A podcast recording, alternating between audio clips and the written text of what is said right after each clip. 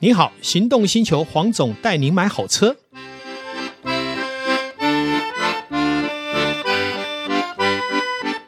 黄总带你买好车哈，又来到我们的咖啡时间哈，我们再来讨论一下有关于咖啡幸福感的 A、B、C 哈。我们再次请到我们的咖啡达人 Sean 哈，来为我们谈咖啡。那有一个很重要的一个议题，就是很多人说，为什么咖啡豆有烘焙上面有深焙、浅焙，甚至于中焙？那它的意义何在呢？我们是不是请向来为我们讲解一下？好，大家好，我是咖啡达人爽，好带给大家幸福咖啡十一样式咖啡的创办人。那上一集哈、黄总跟我录完 podcast 以后，就交了很多功课给我哈、哦哈对，所以我回去有立刻很努力的用功哦，把我知道的知识还有看过的书我都翻出来。好，那我们今天来讲一下哈、这个咖啡豆浅焙、中焙、深焙对于咖啡的意义在哪里？好，是我不知道，哎，黄总喜欢吃牛排吗？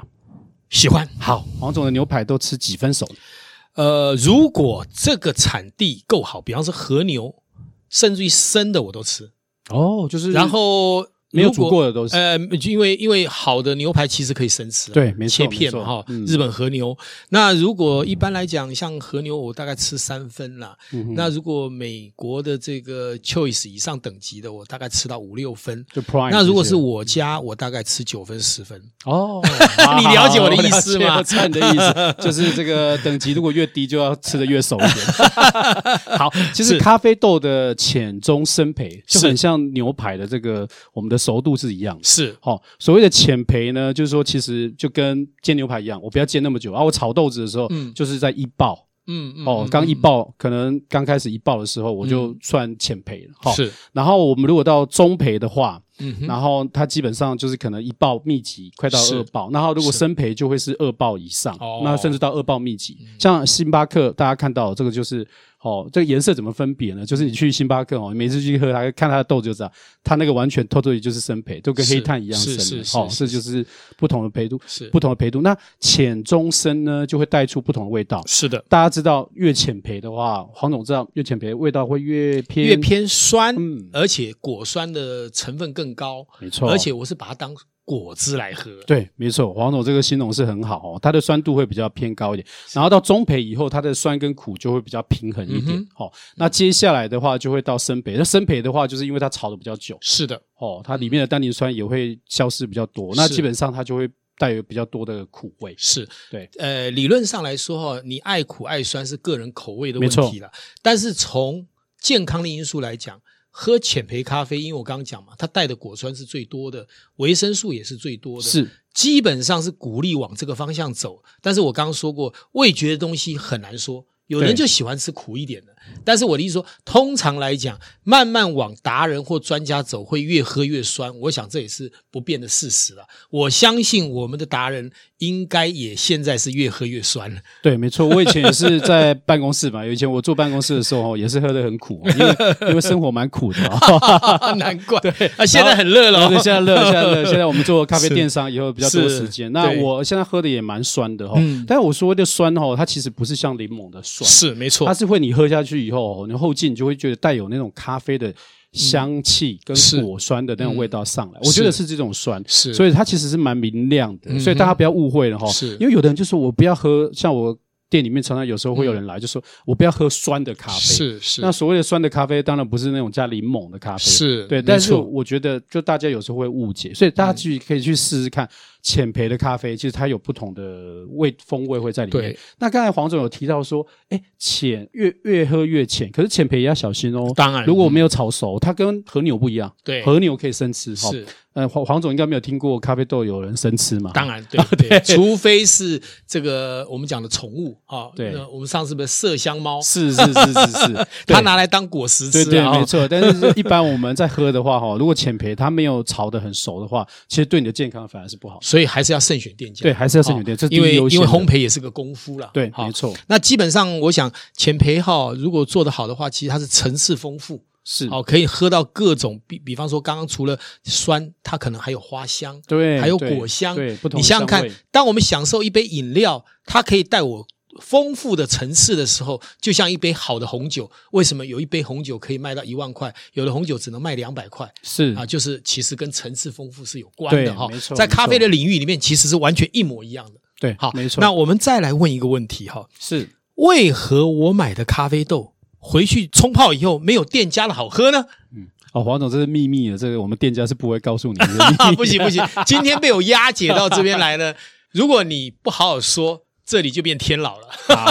好好，那我想讲一下，就是说，是大家都说，哎、冠军的咖啡，我在那边喝，好好喝哦。好，那我就买一包好了。比如说啊，我就说我觉得它的椰浆很好喝，我就买一包椰浆回去啊。嗯哼，哎、我为什么我在家里面冲不出它的味道？对，黄总，你觉得呢？比如说你自己买了那么多咖啡豆，嗯。在店家买，然后回家那个味道不一样，你觉得有什么样的我差别？想有几个状况，第一个，像我上次拿了你的恒温的这个那个热水壶，对，它可以控制在九十二度，嗯，可是以前我们在冲的时候，可能变成八十五，对这中间差了七度就差了很多了。是再来，我买的这个磨豆机呢，可能就有点像切豆子一样，哦嗯，好，它这种砍的，砍的那结果那砍出来的风味就有差了嘛。哦，而且甚至于那个里面的细粉很多，是那如果你是好的这个磨豆机磨出来的那个细粉比例哈，是一定是差很多。，对那所以当然感觉也是不一样的。对那另外一个就是我们冲泡的技术，我是认为最起码这几个就已经影响到风味了。嗯，好，我下次可以不用来了哈，下次黄总啊， 自没己有啦，可没以有哦自问啦自，答我随便说 的，随便说的。黄黄总真的太专业，我会把我的答案都说 完。可是我们都开玩笑，我都是我都跟我的冠军开玩笑，是我说为什么那味道会不一样？因为是在他你店里面冲的妹子比较美，啊哦我冲出来对咖啡哎不像 味。视觉的觉的响响应应是不一样诱的导了味觉的提升。对对对，好，那我们真正讲一下好哦了。嗯我跟你讲，我的客人也是跟我反映说，哎，你的豆子上次冲起来很好喝，我回去就冲不出那味道。是我觉得刚才黄总提到很很多的呃，就是重点，就是说第一个就是当然是我们用的器具是不一样是，哦，然后包含就是不管的是水温的设定，嗯哼，还有比例，嗯哼，你怎么知道他在店里面是冲一比多少？对水水分比例对啊对对对对对对嗯分水比例是多少？那有的人会冲一比十五，那你是搞不好回去你觉得，哎，这个搞不好冲一比二十，可是你那味道就会淡很多，差很。多。对，这个光嗯这个比例、光水、光器具，你用的器具可能也不一嗯样。你就说啊，嗯那我用的器具都一样，可是你的磨豆机，像我自己店里面的磨豆机叫单品豆的，不是磨意，不是磨意式的是 espresso 的，对那我单品豆 d i t t i n g 那我们这台机器就十五万，哦哦嗯，对，那我不知道你家里面用的磨豆机是什么样的磨豆机，是但比较少人会在家里面买一台十五万的磨豆嗯机哼嗯哼，十五、万的车子可能比较会有对了哈，对，或者摩托车，但是比较少人花这样的钱，所以我想这是器具上造成的。嗯哼，那刚才黄总还有提到一个，就是说呃冲煮的技巧，我觉是得哦，只要是咖啡豆是新鲜，然后它的豆子是就是它的味道是你喜欢的，嗯哼。我觉得是一般的人来冲哦，就就出来还可味道以都都会、嗯都嗯不会偏都差不太错嗯远。嗯嗯所以反正技巧没有，但是妹子长得漂亮的话，这个就很重对要啊，。那有的人不是把那个生鱼片放在美女的肚子上 面干嘛？那夹起来真的味道会比较好是吗？不知道，黄总下次带我去 。啊，这个其实这已经提到形而上了啊。是是是是那因为我们今天谈的咖啡还是属于形而下，对对啊 那我们就不谈这个部分。好另外一个哈，我们常常在喝完咖啡以后哈，没有用完的咖啡豆是有没有什么样的保存方式？而且有什么建议？好，我们上次其实有提到那个就是咖啡豆的保存方式哈，嗯，大家都知道，你去咖啡店里面哦哈，不管你是连锁店哦，或一一般的独立店家，是你买的时候，大家都会拿到一个豆袋哦，嗯哼不管是它几公斤，呃，但一般可能我们在台湾的比较小的店家都会是半磅哦哦。那如果果你去 Costco 买到的，可能连锁店的嗯哦，都是可能是一公斤的包装，对哦太重了，对对嗯对，这个这个都有不同的包装嗯哼哦，所以大家要记得每一次哦要冲咖啡就拿出你要的量。嗯哼，哦，千万不要用手去捞，哦，是因为手可能是会有很多的细菌，嗯不好这是我觉得这是这很第一个重要要注意的哈、嗯嗯嗯嗯我都是用买一个巴克尺，我不知道大家有没有买过巴克尺，大家去咖啡店、或是去咖啡用品店都会有一个巴克尺，就是是捞出来就差不多是八克。 OK，了解哦。嗯。对，那我觉得你每一次的是用巴克尺，千万不要用手，或者你用把它倒出来我。再问一下，巴克尺如果是所谓的还没有研磨的量，跟研磨成粉是不是一样？还是也不一样？哦，会不一样，会不一样通常研哦磨完会粘黏一些在那个磨豆机上面，是所以会少一点，是这个没关系，你还是是用原豆的，就是豆子的重哦量去的的重量来算对哈，就这样 OK，算就可以。嗯嗯嗯所以这是第一个原则。是第一个，我觉得你取的时候就要小心。嗯，第二个，你没有用完的咖啡豆，呃，基本上就是像我最喜欢，我们店里面都会有夹链袋，是像今天拿来三包里面有有两包都是夹链袋，，对，哦，那另外一包没有夹链袋，但是它会像像那个连锁店一样。是像大家 S 开头连锁店，他嗯们咖啡豆就会有一个夹子夹住。对对，大家如果连这些都没有的话，可以去十元用品店、哦买一个，就是一个串，就是假 OK，嗯，嗯哦，就有点像我们开袋子以后，嗯它可以穿过去的嗯嗯那个也可以。好是，那这是第一个重点，就是你只取你要的量，然后不要用手去碰，然后用完以后立刻又把它夹起来。嗯哼第二个，大家要记得，就是咖啡最怕什么呢？黄总，你觉得咖潮啡最湿，咖啡豆对潮湿，还有呢？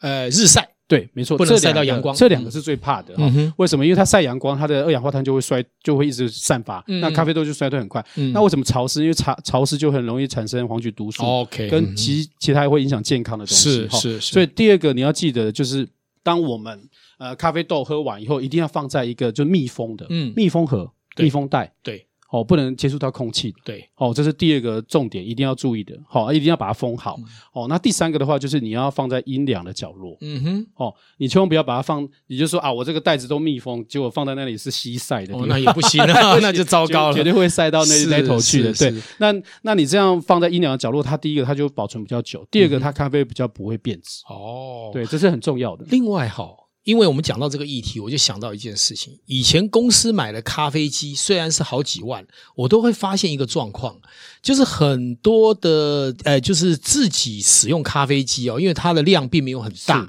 可是呢，常常都没有清洁。有一次我发现他们一个月都没有去清洗这咖啡机，结果打开来里面的咖啡渣都发霉了。嗯嗯嗯。所以其实我是觉得，在喝咖啡这件事情哈、哦，这种所谓的卫生，哦，还有这个所谓的要注意有没有发霉的现象，其实也蛮重要的。对，这个在保存方式里面，其实是我们都会提到。像嗯我哼每个呃，我自己有两台磨豆机是，哦，一个小飞马，嗯然后另外一个是 Ocean Reach 的，就是吸带式的 G One，就是可以带到外出的，哦嗯哼不用插电的。是那我每个礼拜都会固定做一个动作，就是我会清洁我的嗯磨豆机。是，那我就会把它所谓的就是把它打开，嗯然后用刷子， ，OK，啊，把它清洗完。是那洗完，呃，我不是用水啦，用刷子刷完以后，是我可能会用一个比较干的布，啊哈，哦，把一些油脂是或是一些残余的东西啊，把它用一用。是那我们现在其实，在咖啡店还会用一个东西，大家可以其实去十元商商品店也可以哦，买到一个圆圆的，然后你一压它就会吐气，嗯，它哦就会我知吐道气吹气尖的，对对，嗯吹气，的，前面尖嘴，嗯然后后面是一个圆圆的，然后一个球。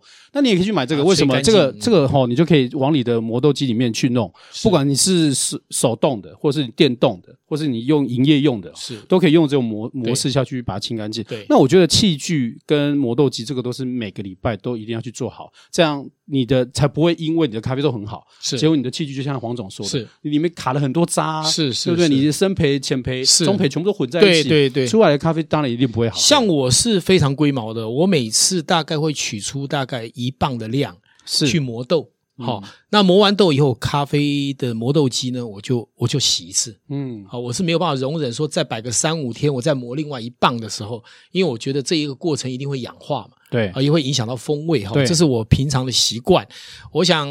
一样哈，这一集看起来啊，又讲不完了。是我们好像还有好多好多很棒的咖啡知识啊，以及这个幸福的发想，还想要跟我们的听众做一些交流。那我们也就在期待下一次一样可以找到我们的 Sean 来为我们对咖啡这个幸福产业呢，能多做诠释。今天也感谢所有的听众以及我们 Sean 的到来，期待下一次了。好，谢谢谢谢黄总的邀请，好拜拜拜拜